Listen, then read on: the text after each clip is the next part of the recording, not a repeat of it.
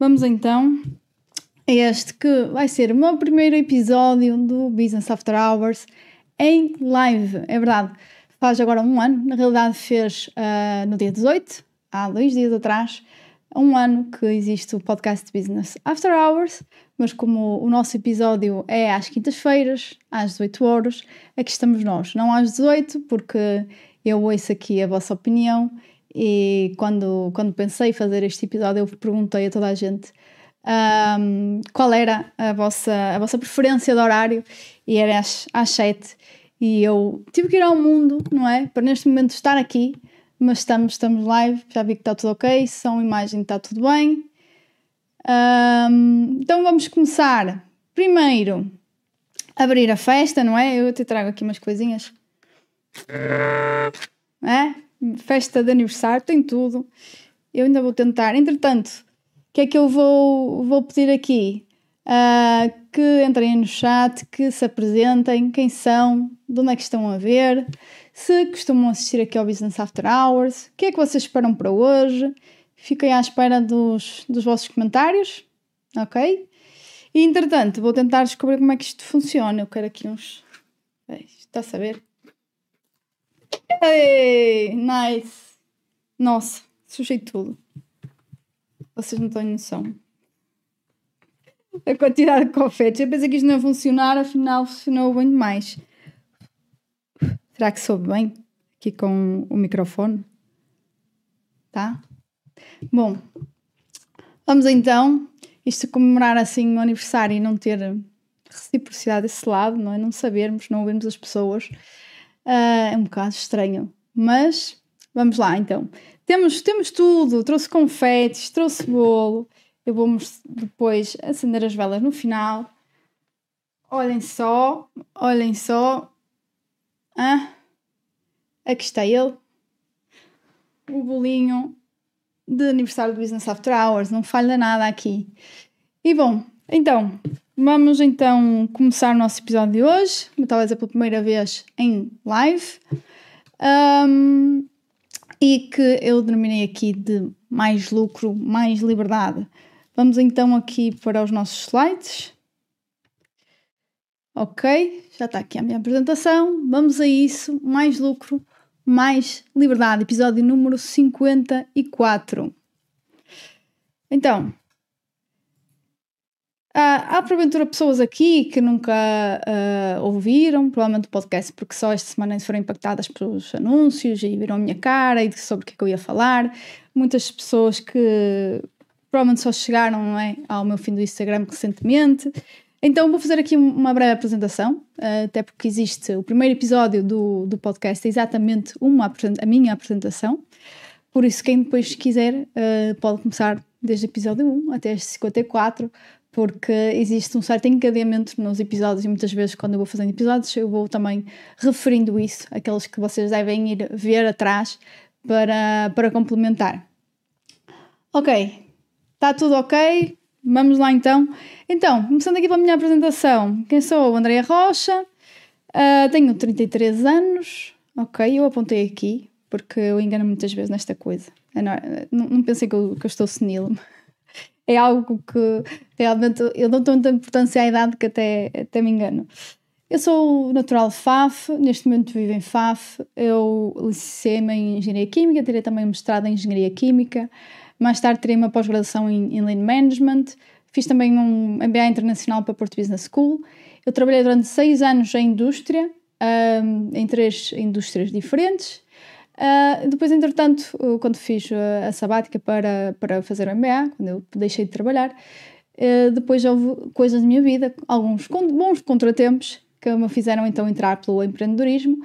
Hoje em dia sou CEO da, CEO da MK Talent e também faço aqui, vamos dizer, co-gestão de outras duas empresas com, com o meu marido. Outras coisas, um, ainda relativamente aqui à minha idade, eu nasci numa data capicua, 010, 1 de outubro.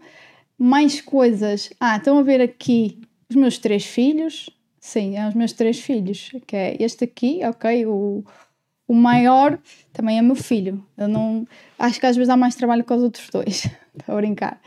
É o meu marido. Uh, se vocês viram a minha cara em anúncios uh, deste senhor, de certeza que vocês já viram 30 vezes mais, não é?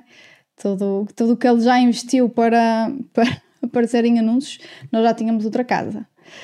E tem os meus pequeninos, que é a Anabela, que faz hoje 3 meses, é verdade, a Anabela nasceu a 20 de Abril, por isso faz hoje 3 meses, e o Rodriguinho tem 2 anos e 4 meses, e estão aí uh, os meus tesouros, os tesouros da minha vida. Mais coisas sobre mim. Então, adoro ter experiências, eu valorizo experiências acima de coisas, uh, adoro viajar e por isso mesmo uh, também este tema aqui da liberdade Uh, e também tenho aqui uma, uma curiosidade para vocês, que é, eu tenho aqui uma meta que é os 40 at 40, que é o 40 países aos 40 anos. Na realidade eu sempre viajei bastante, nunca, nunca coloquei assim uma meta em termos de número de países, não era uma coisa que contava, mas entretanto foi, foi algo que eu vi, eu achei interessante e eu disse, ok, então vamos colocar uma meta porque eu sou uma pessoa de muitos objetivos e vamos também falar isso uh, aqui à frente. Ok, vamos lá então prosseguir. Então, lucro. O que é que nós hoje vamos falar? Lucro e liberdade. Lucro. Aqui, por definição, o que é que nós uh, chamamos de lucro? Rendimento residual obtido por uma operação de compra e venda ou de produção depois de pagos os custos. É um ganho, um benefício ou um proveito, ok? Uh, a economia é basicamente considerar um lucro sempre que nós fazemos uma transação financeira, não é? Uh, que daí alguém compra e, e outra pessoa uh, vende, né? E então nós vamos falar de lucro e não podemos falar de lucro sem falar que lucro é uh, a principal uh, razão, se não a única razão do, de um negócio existir, ok? E quem disser que não, que o lucro não é uma coisa importante, que não é que as empresas não, não, não servem para dar lucro, então uh, eu, eu acho que elas estão a mentir até a si próprias, ok? Efetivamente, as empresas são isso mesmo, não é? São empresas, são, são organizações com fins lucrativos. E, uh, mas será que vale a pena um lucro a qualquer custo? Então, este senhor aqui, Milton Friedman, em 1970, uh, ah, tinha esta teoria da, maximização do lucro em prol de qualquer outra coisa. Uh, ele dizia que the only corporate social responsibility a company has is to maximize its profits. Então, na, na, na teoria dele, o que importava era ter lucro. Uh, ou seja, o que era importava aqui era uh, basicamente nós olharmos só para o stakeholder que é os acionistas. Uh, nós podemos dizer que isto um, hoje em dia está um pouco ultrapassado. É? Realmente continua a ser a única e a principal razão de um negócio, no entanto, uh, aquilo que nós vemos hoje em dia, que tem mais resultados, é que o que importa não é só o, o, o termos em consideração aqui em satisfazermos as necessidades dos, dos acionistas, não é? Que têm que ser remunerados pelo risco que incorrem, pelo seu capital, uh, mas sim também pela, uh, pela. temos que aqui. Uh, eu estou sempre aqui a tentar a palavra em português, em inglês é please, né? não é agradecer, mas é de alguma forma ir de encontro às satisfações também de clientes, de colaboradores, da sociedade em geral, não é? Uh, tanto é que nós agora uh, ouvimos muito falar daquela sigla ESG, não é? De, de Environmental, Social and Governance, uh, que diz mesmo respeito a isso, ou seja, que as em empresas que de alguma forma têm isso em consideração. Como é óbvio, o principal objetivo delas, como todas as outras, é o lucro. Agora, elas têm também uma série de outras preocupações. E o que nós vemos hoje em dia também é que, eh, mesmo elas tendo essa preocupação com o lucro, mas ao mesmo tempo em satisfazer os outros stakeholders e, essas, e a ter considerações nessas três áreas, elas acabam também por ser empresas uh, muito rentáveis. Ok? Então, o que é que é o lucro? O lucro não é mais do que aqui uma receita menos os custos. O lucro, uh, nós podemos aqui considerar uh, lucro em uh, várias formas. Uh, normalmente, o que é que nós vemos? Um lucro bruto e um lucro uh, líquido. No caso do lucro bruto, é quando nós estamos a utilizar apenas aqueles custos inerentes para a produção ou a comercialização do artigo ou do, do serviço. Uh, por exemplo, se eu tenho uma loja que vende roupas, né? E eu compro, ok, imaginemos, eu comprei 10 uh, peças de roupa, não é? A 50 euros, ok? E eu vou vendê-las a 100. O meu lucro bruto é só, ok, o valor inerente àquelas, àquelas peças, não é? A minha mercadoria e é aquilo que eu vou vender, ou seja, uh, se eu vendo uma peça por 100, eu compro por 50, o meu lucro bruto vai ser 50, 100 menos 50. No entanto, existe também o lucro variável, o, o lucro líquido. O lucro líquido vai ter em consideração não só os custos variáveis, mas também os custos fixos, ok? E muitas das vezes, uh, aqui até em, em, em, decisões de investimento, os, uh, os, os, investidores, os empreendedores acabam por ter muito em consideração o lucro bruto no entanto, aquilo que nos vai evitar mesmo a rentabilidade do nosso negócio é o lucro líquido, ok?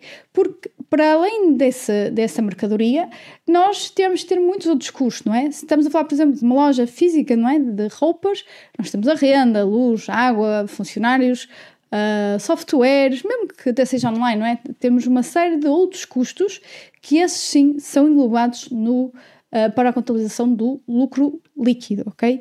E isto realmente é uh, a maior medida aqui da rentabilidade de um negócio.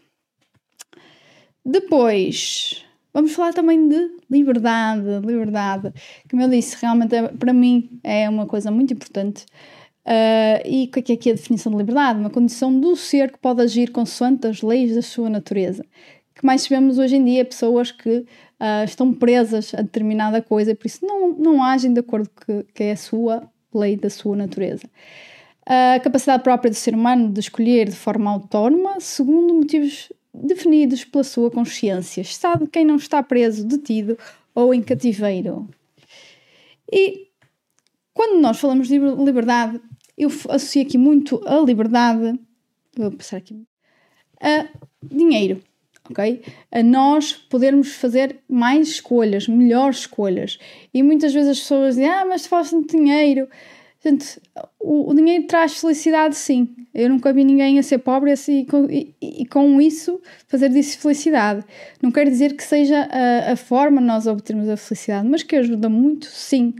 E um, então, quando nós falamos uh, de o dinheiro nos dar mais liberdade, eh, qual é a forma primordial para uma empresária obter dinheiro? É através dos lucros da sua empresa, ok? Não quer dizer que ela não possa ter um salário, mas ter um negócio não é ter um autoemprego. Ter um negócio é, uh, acima de tudo, querer ter uma empresa que cresça, que seja rentável, que gere lucros sucessivos e fluxo de caixa e que com isso, uh, como é óbvio, depois acaba por remunerar aqui o risco, o risco do sócio ou acionista. E depois juntamos estas duas coisas e temos lucro e liberdade. O que é, que é isto de lucro e liberdade? Uh, eu chamei isto aqui a forma de estar e viver de uma empreendedora de sucesso, que é aquilo que eu busco para todas as uh, pessoas, as, as minhas seguidoras, não é? Todas as empreendedoras que me seguem uh, e que eu considero empreendedoras de sucesso. Então, eu, como eu disse, eh, associo aqui muita liberdade a, a dinheiro, o dinheiro dar-nos determinada liberdade. A liberdade uh, associa a sonhos, sonhos que nós queremos alcançar, que o dinheiro também ajuda muito, não é? Uh, mas na realidade, os sonhos uh, só se concretizam se nós passarmos a objetivos. E então, sabe, havia uma coisa quando eu, quando eu quando era pequena que me diziam muitas vezes que era uh, que eu sonhava muito. Eu ouvi isto não dezenas de vezes, eu ouvi isto centenas e centenas de vezes. E, e eu se olhar agora para trás de todas estas vezes que diziam que eu sonhava muito, Uh, eu vejo que afinal, e eu, eu, eu só pensava para mim, um dia vais te enganar, um dia vais te enganar sobre isso que estás a dizer. E efetivamente isso aconteceu, porque hoje em dia, quando eu uh, lembro-me de coisas que eu dizia na altura que, que, que ia fazer, que ia acontecer, uh, hoje em dia são coisas para mim banais, ok? Então, efetivamente, eu tinha essa determinação de já de, de construir uh, sonhos e depois transformá-los em objetivos. E nós às vezes pensamos, até hoje em dia, até por essas crenças, que nós sonhamos muito, mas isso não é assim verdade. E eu vou-vos uh, vou até uh, mostrar que isso não é verdade. E isso aconteceu para mim própria. Que é. Uh, é alguma coisa que eu vi uh, há uns tempos e eu pensei, uh, eu vi isto que era, ok, agora pensa em 100 sonhos, ok? E para mim era, ok, parecia, ah, 100 sonhos, ui, isso é fácil. E depois então comecei do Excel, do 1, do 2, e depois começa a ser difícil construir cada vez mais e colocar mais, uh, mais sonhos na lista. E um, depois eu tentei aquela, aquela brincadeira que é colocar os países que eu queria visitar, não é? Que é para aumentar aquilo, mas isso não vale. Então tentem fazer isso. Tentem construir uma lista de 100 sonhos. Dos 100 uh, maiores sonhos, nem ser os maiores, acreditem que não é assim tão fácil. Construam essa li lista dos 100 sonhos que vocês gostariam de, de ver concretizados ao longo da vossa vida. Eu fiz isso e, como eu disse, não é até para uma pessoa que pensava que sonhava muito, depois percebi que afinal sonho pouco e, e é bom para nos abrir os horizontes. Por isso, isto já fica aqui. Se me dão essa legitimidade do que podem, uh, do, do que eu possa aqui dar algum conselho, é isso. Criem essa lista dos vossos 100 sonhos. E depois estou a mostrar aqui, parece um sonho, não é? E acima de tudo, quando vocês criarem essa lista, e se calhar neste momento vocês já têm, eu chamo uma coisa que é o master sonho, ok? O sonho principal. Então eu tenho uma coisa que me guia uh, na minha vida. E vocês estão a pensar, ah, tem, tem, com esta imagem. Esta imagem é só uh, um reward, vamos dizer assim, Uh, quando este sonho concretizar, o meu, o meu sonho está, está, ligado com a liberdade total. E uh, vocês veem isto aqui, não é que eu não consiga neste momento uh, usufruir disto. Este, este hotel chama-se Sonebajani, fica nas Maldivas e uma semana apenas com um pequeno almoço para quatro pessoas fica cerca de 80 mil euros, ok? Não é nada que eu não tenha liquidez para eu ir comprar, mas é uma coisa que faça muito sentido dado a minha, o meu momento financeiro, certo? Então, para mim, isto representa aquilo que é o meu maior sonho. Não é propriamente o ir lá, mas isto está uh, atrelado a um outro sonho, ok? E um, então eu tenho esta imagem em muitos, muitos lados. Uh, quem me acompanha nos stories, no Instagram já deve ter reparado que tenho isto no monitor, colado, tenho também na tela do computador, para que eu sempre me lembre. Eu acho que até nem vou usufruir assim tanto quando lá for, porque eu tenho a certeza que vou lá, não é?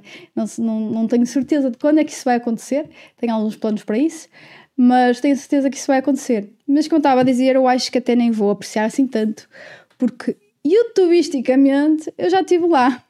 Porque uh, se vocês uh, quiserem até isto no YouTube, vocês colo colo colocam lá Soneba Jani e conseguem ver uma full tour completa uh, do hotel. Então eu tipo, já só não meti lá o pé, mas na realidade eu praticamente já, já lá estive. Bom, vamos aqui, vamos aqui ver um bocadinho os comentários antes de prosseguir. Boa tarde, let's go. Está aqui, deixem os vossos comentários aí. Vou também aqui apelar novamente. Boa tarde, boa tarde Pedro, boa tarde Sónia, Márcia, olá Andreia, olá Márcia. E vamos então aqui prosseguir para os nossos slides, Bom, deixando aí os vossos comentários. Ok.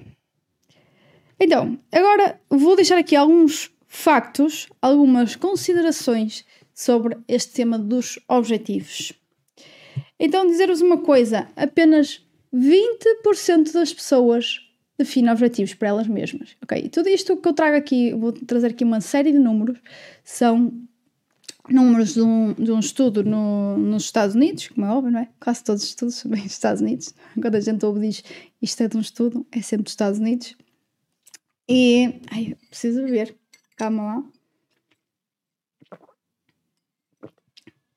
Gente, tem papel aqui dentro. Acho que estou a comer papel. Ah. Má, má ideia lançar os confetes logo no início. ok. Então, como eu estava a dizer, vou trazer aqui uma série de factos desse, desse estudo nos Estados Unidos.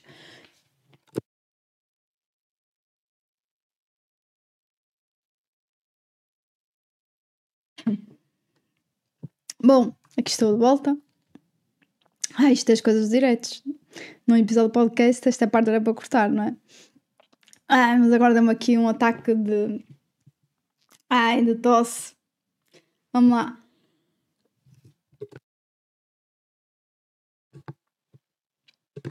Ok. Tá, eu mexi aqui, espero que esteja ok, tudo com o som. Uh, então, como eu estava a dizer, apenas 20% das pessoas definem objetivos para elas mesmas. Então, eu espero que vocês sejam dos outros 80%.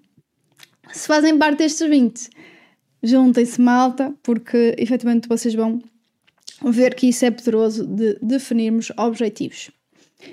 E mais ainda, destes 20% que definem objetivos, apenas 30% vão ser bem-sucedidas.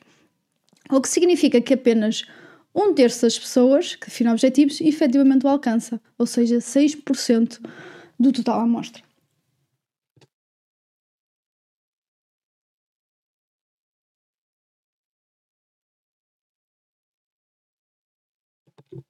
Ah, Gente, ai, desculpem, isto não estava fácil. Eu acho que comi papel, só pode. Vamos lá, já, já choram. Então, dizer que quer ser milionário ou outra coisa qualquer não vai mudar a nossa situação. Mas é a partir do momento que nós começamos a escrevê-lo, a ter planos, que as coisas começam a mudar. E eu vou-vos mostrar agora porquê. Então, depois de nós definirmos objetivos, vem a parte do planeamento. Essa é das coisas mais importantes neste processo. E é importante, no entanto, só 14% das pessoas efetivamente têm um plano de ação, embora não esteja escrito. Menos de 3% das pessoas, de 3% das pessoas, ok? 3 em cada 100, escrevem os seus objetivos e menos de 1% trabalha nos seus objetivos diariamente ok? Revendo-os e escrevendo-os, ou reescrevendo-os. E agora, porquê é que isto é mau? Porque cerca, eh, nós temos cerca de 42% de maior probabilidade de alcançar os nossos objetivos se nós os escrevermos. É verdade. 61% dos objetivos que foram escritos foram alcançados. Ações adicionais, como partilhar os objetivos com um grupo, com um amigo, ou nós fazermos um reporte de forma frequente, não é? Temos aqui alguma forma de monitorização dos objetivos, também uh, aumenta ainda mais esta probabilidade de sucesso. Um, imaginar os nossos objetivos, ver imagens relativas aos nossos sonhos, isto também ajuda e muito uh, nesta concretização de, de, objetivos, como por exemplo aqui uh, ter um vision board, ajuda a aumentar a nossa autoconfiança e a probabilidade de obter esse resultado.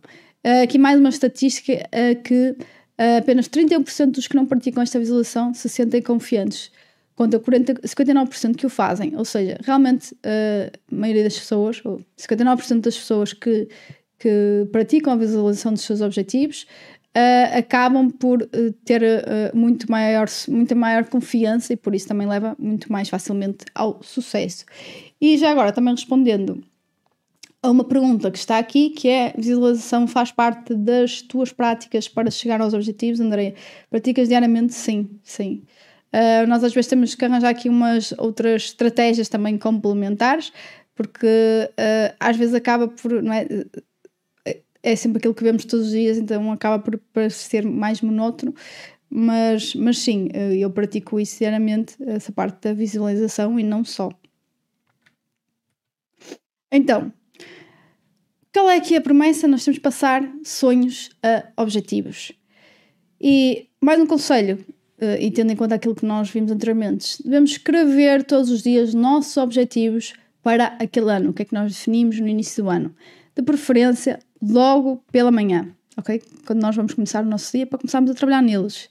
Ter um vision board, não é? Ter imagens de alguma forma uh, em algum sítio que nós estejamos frequentemente, que nós olhamos frequentemente. Ter um plano a 10 anos, parece muita coisa, mas é daí que se vai desdobrando depois o plano para, para, para planos mais curtos, anuais, mensais, etc. Temos de saber sempre onde é que estamos e onde é que queremos chegar, porque não é? se não temos o plano onde queremos chegar, qualquer caminho serve, não é? Criar um plano com ações e datas concretas. Aqui está a parte do planeamento que eu disse há pouco e que estas estatísticas corroboram que é muito importante ter um plano. Ter hábitos diários que me aproximam do sítio onde eu quero chegar. E uh, com isto, ou seja, todos os dias nós perguntarmos: ok, o que é que eu posso fazer hoje que me vai aproximar deste objetivo anual, que por sua vez vai uh, aproximar de um objetivo que eu tenho há 10 anos, por exemplo. Então, nós temos que escolher os nossos objetivos. E isto aqui pode parecer estranho, mas é aquilo que realmente para nós faz sentido. Muitas vezes as pessoas acabam por uh, definir determinados objetivos, determinados sonhos, porque vêm os dos outros e, mas um dia, uh, imaginemos, sei lá, porque vem alguém com um determinado carro e, ai, ok, também quero, então coloca isso como objetivo para si, também quero um carro assim. Mas, claro, a pessoa até intrinsecamente não era aquilo que a motivava. E quando ela completar isso, esse desejo, ela está a completar na realidade um desejo que não era dela e acaba por ficar frustrada porque uh, não é isso que lhe está a trazer uh, felicidade, não é? E não é isso que ela considera sucesso. Depois, devem ser claros, inspiradores, desafiantes e que tirem da zona de conforto. Ainda hoje falei disto nos meus stories, quem ainda não viu que vá lá ver, sobre retirar aqui da zona de conforto. Uh, devem ser alinhados com a nossa visão de longo prazo, os 6, 10 anos, por exemplo, Independentemente do que pretendem na vossa vida, tenham um plano de ações e trabalhem dele consistentemente e arduamente todos os dias. E isso vai depender, acima de tudo, de tudo o que são os nossos hábitos e rotinas. Ok, quanto mais trabalharem nos vossos objetivos, de certeza que as probabilidades de alcançá-los aumentam muito.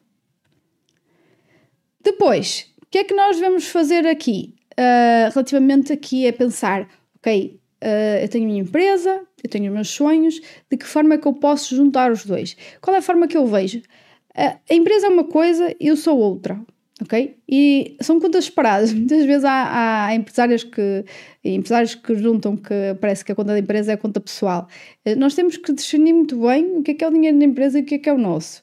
Mas aqui em termos de planos, e muitas vezes as pessoas uh, vêm sem motivação, uh, para trabalhar nas coisas, o que é importante é uh, nós pensarmos, temos a motivação, por exemplo, é normal ter motivações pessoais, não é? coisas que nós queremos concretizar e que isso está muitas vezes ligado a, a determinado valor financeiro, é? a determinado valor monetário que nós temos de ter para fazer cumprir esse sonho. Então, de alguma forma, nós temos que fazer crescer a nossa empresa e gerar o lucro necessário, ou seja, temos planos para a nossa empresa que vão gerar esse lucro e que depois vão aqui alimentar os nossos planos pessoais. Então, como obter lucro? Bom, eis a questão. Então, eu chamo aqui ao método para obter lucro, ao método de excelência para, para gerir, a única forma de gerir que tem que ter estes três pilares. Os três pilares do método PPM. Então, que é, que é método PPM? Processos, pessoas e mindset. Ok, então vamos lá. Processos. O que é que nós precisamos aqui uh, uh, de, de, relativamente aos preços? Nós, por um lado, nós precisamos de aumentar vendas. Então, eu vou deixar aqui apenas algumas considerações, não é? Do, daquilo que nós temos aqui dentro dos processos. Para aumentar vendas, nós o que é que temos de ter? Um marketing eficiente. Temos de ter um processo comercial vencedor. Temos que ter no nosso negócio uma vantagem competitiva. Ter uma proposta de valor clara e útil ao mercado. E, por outro lado, diminuir custos. Ok. Como é que nós diminuímos custos? Com processos eficientes. Sendo, tendo uma, uma empresa produtiva. Com o mínimo de desperdício e temos que encontrar aqui a melhor forma de fazer uma determinada coisa e diminuir de dependência de pessoas uh, uh, específicas. Ou seja, muitas vezes nas empresas uh, temos uma tarefa que só é feita só, só, só uma pessoa que sabe fazer, ok? E isto é muito mau. E isto é um dos grandes problemas de PMEs. Até mais de pequenas empresas. Depois, a parte das pessoas. Isto é o segundo pilar, que até podia ser o primeiro, e é algo muito importante. Nós precisamos. O que é que são empresas? São basicamente pessoas a fazer determinados processos. Então temos aqui o pilar das pessoas, precisamos do pilar das pessoas. O que é que precisamos das pessoas? Precisamos de saber recrutar o talento certo. É começar logo bem, não é? Isto é meio caminho andado. Depois, de liderança forte. Caso contrário, as pessoas uh, vão-se embora ou, então acabam por não ter a performance que nós esperamos.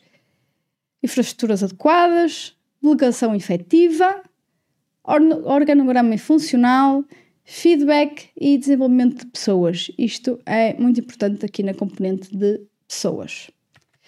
Depois, uh, outras coisas aqui que nós podemos uh, fazer neste pilar das pessoas, ações de endomarketing, formação e capacitação, não é?